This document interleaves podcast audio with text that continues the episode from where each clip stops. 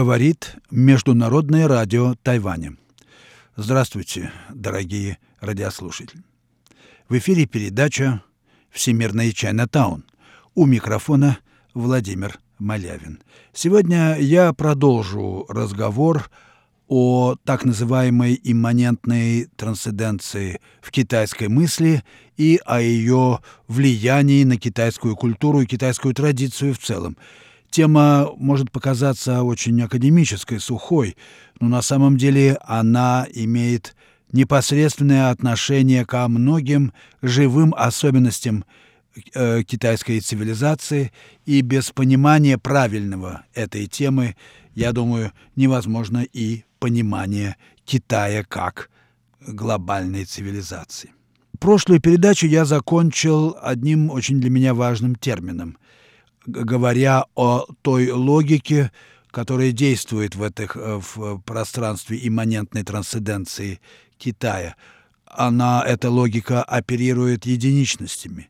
Стало быть, она не знает ни общих правил, ни формальных определений, ни, разумеется, э, формальных правил логики, которых, к которым мы привыкли со времен Аристотеля известным, и так далее – я назвал это явление идиолектом от слова «идиот». Не диалект, а идиолект. Дело в том, что идиот по-гречески «частное лицо». Даже и сейчас в Греции можно видеть объявление «идиотико паркинг», то есть частная парковка автомобилей. Вот этот частный язык – очень важное явление в китайской жизни, потому что он э, не доступен какому-то общему пониманию и общему толкованию. Это язык школы, это язык, ну, не могу сказать таинственный или секретный нарочно, но он не выражает каких-то общепонятных смыслов в языке. А ведь без этого невозможно представить себе китайскую культуру. Вот без этой таинственности, школы, где передается некая неизреченная истина странным образом и так далее. Так вот, эта истина, например, передается, загляните в Дао Дэ Цзин или в Джуанцзы, и вы увидите, что в таких сюжетах, как, например, только что я в прошлой передаче упоминал рассказ о даосском учителе Худзы, который четыре раза являл свои разные состояния некоему колдуну Лисяню, так вот, вот этот язык, которым изъясняется худзы, он идеолект, то есть он не имеет общепонятного смысла.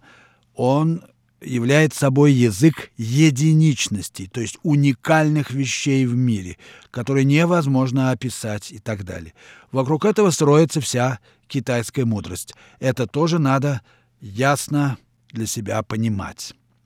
Итак, этому языку соответствуют совершенно неопределенные связи между вещами.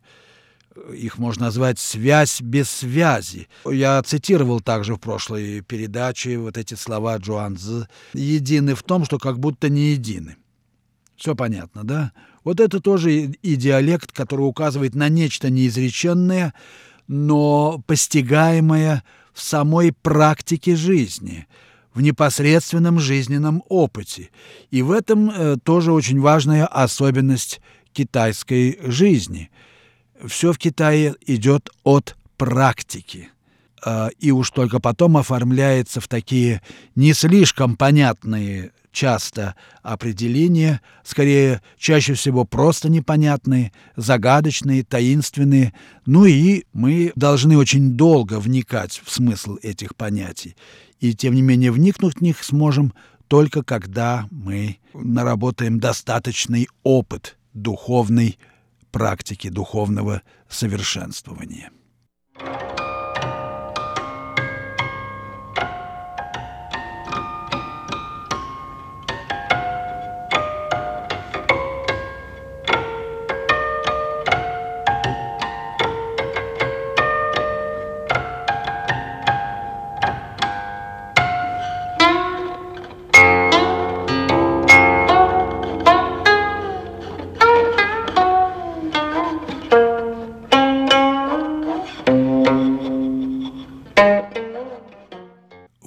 Слушаете передачу «Всемирный Чайнатаун». Международного радио Тайваня.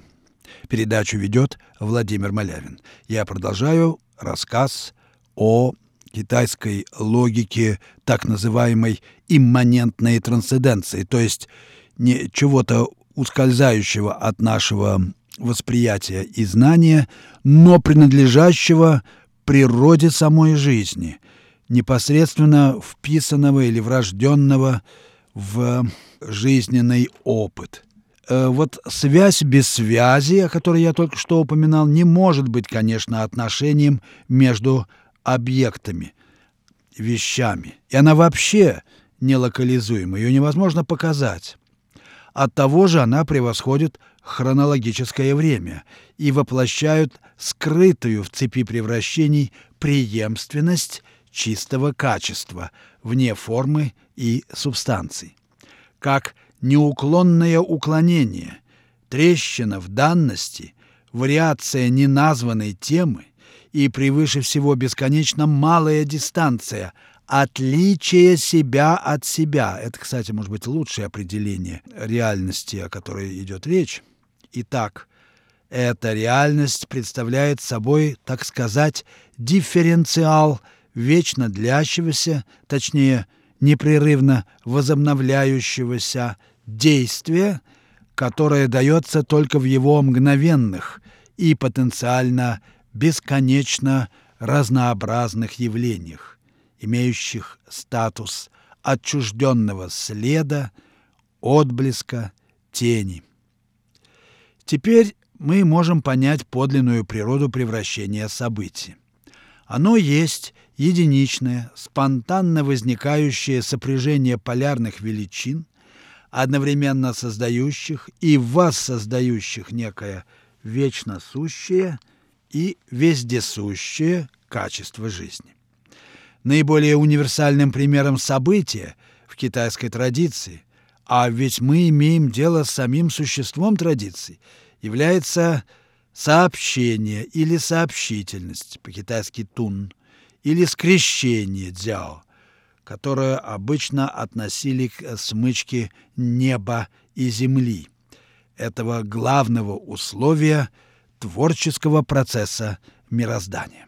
Эта сущность событийности имела и более пафосное название – величественная устойчивость – тайдин. Устойчивость здесь относится по существу к тому, что можно назвать метастабильностью дифференциальных отношений. В пространстве события мысль слита с аффектом, всегда вовлечена в некое чистое, совершенно неопределенное движение, в котором лишь смутно угадываются семена, зародыши грядущих явлений.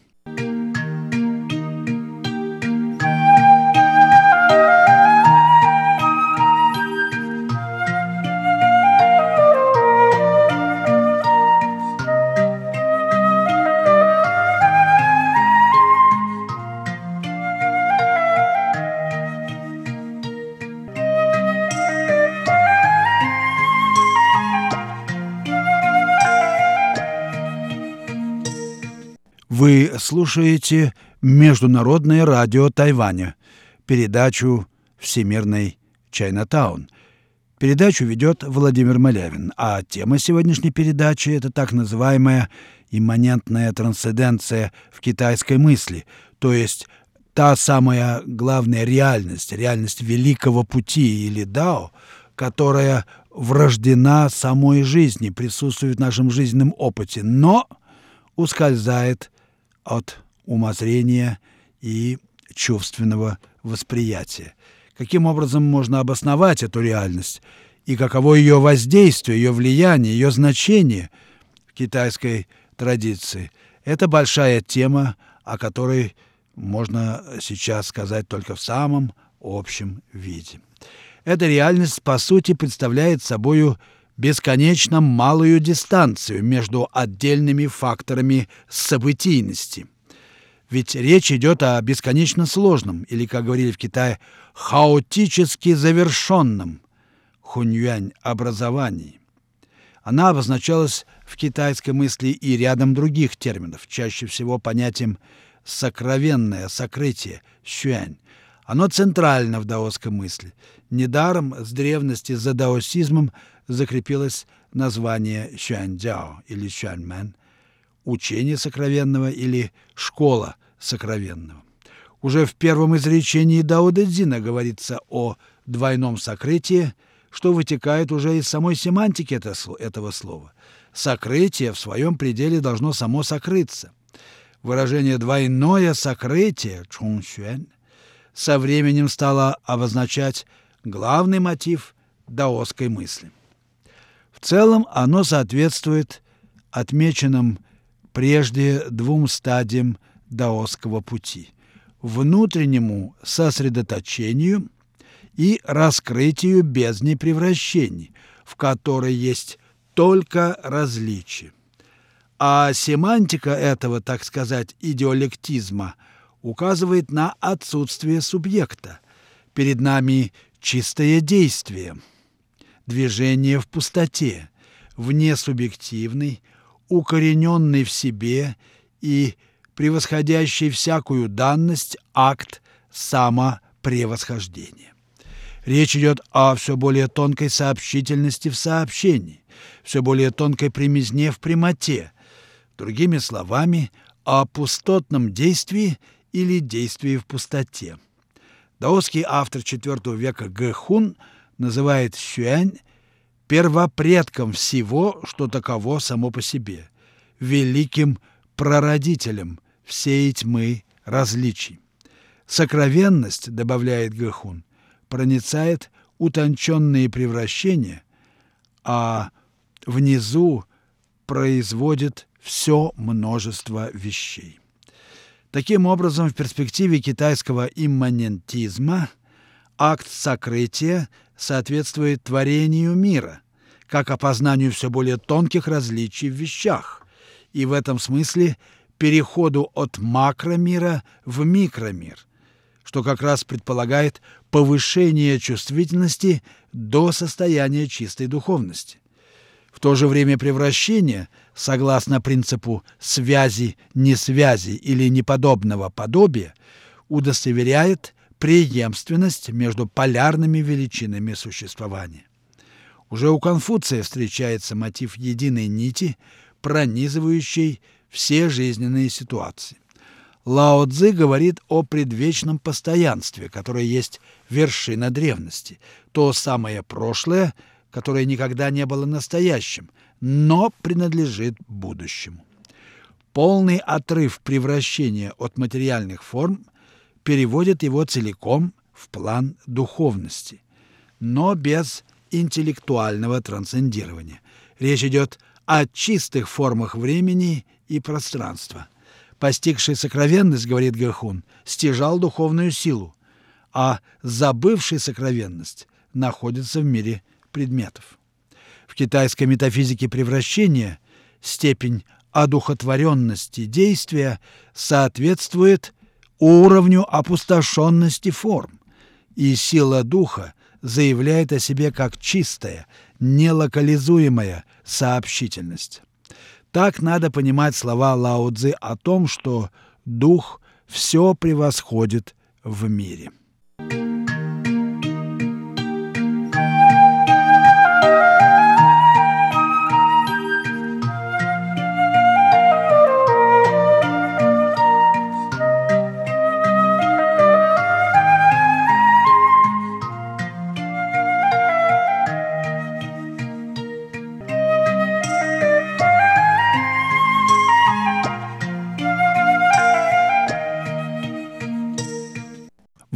Слушаете передачу «Всемирный Чайнатаун» Международного радио Тайваня.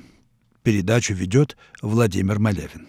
Я продолжаю разговор о логических основаниях китайской мысли и значении имманентной трансценденции в китайской традиции. Под этим надо понимать марево жизни – марево неисчерпаемого разнообразия жизни, которое состоит только из единичностей, а пустота — это момент междубытности, который окружает, овивает вот эти бытие э, единичностей. Я хочу повторить важный вывод, который я уже однажды высказал в этой передаче чуть раньше, но э, к нему можно еще раз вернуться. А именно, в перспективе китайского имманентизма акт сокрытия вещей, о котором мы много говорили, он составляет главный источник вдохновения, собственно говоря, китайских поэтов, а именно чувство эфемерности жизни – ее мимолетности жизни и так далее.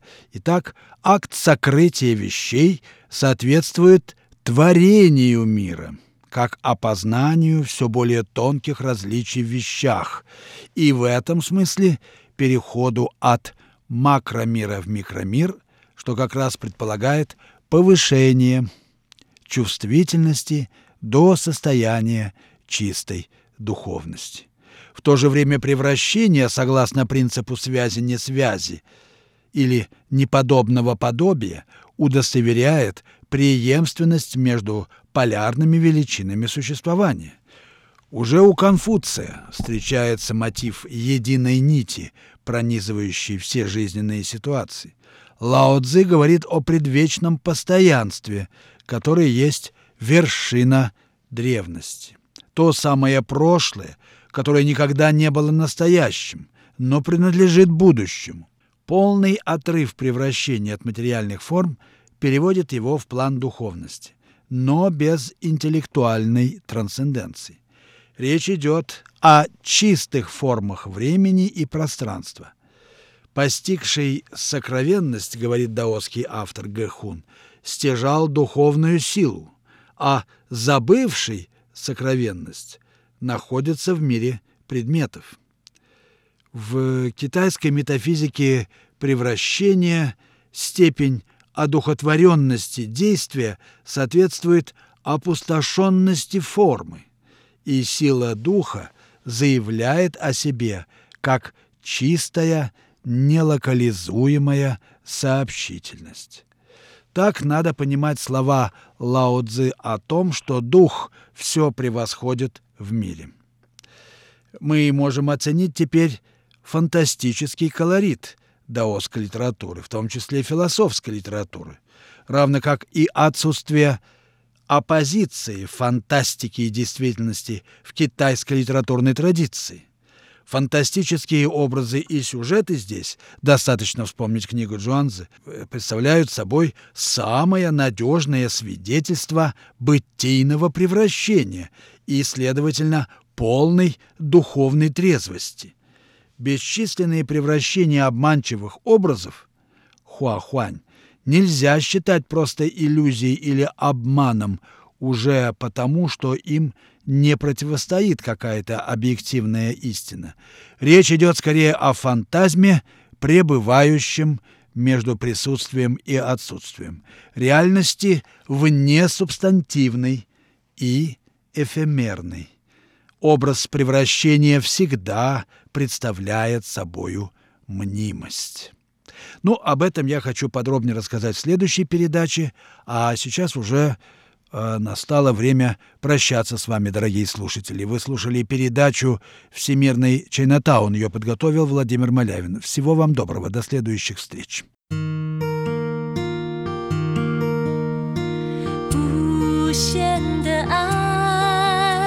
向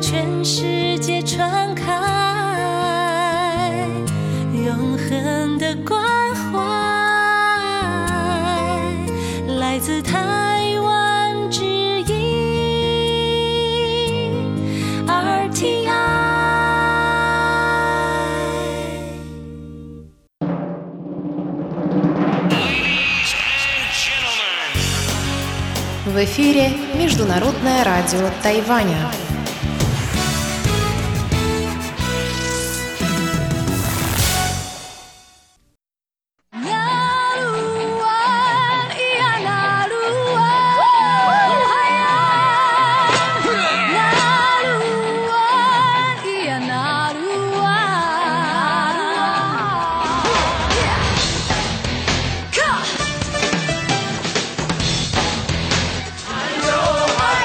Добрый вечер всем. В эфире передача «Нуруан Тайвань» и с вами ее ведущий Игорь Кобылев. В сегодняшнем выпуске для разнообразия я предлагаю вам послушать песни на кантонском языке. На кантонском языке говорят в основном в Гонконге, а также в провинции Гуандун, которая прилегает к этому городу. Как и тайваньский язык, кантонский — это язык юга Китая, и поэтому многие характеристики, присущие миннайскому, то есть тайваньскому, присущи и ему. Впрочем, звучат они, конечно, весьма по-разному, в чем вы и сможете убедиться. И первая песня называется «Осенняя луна в лагере Хань».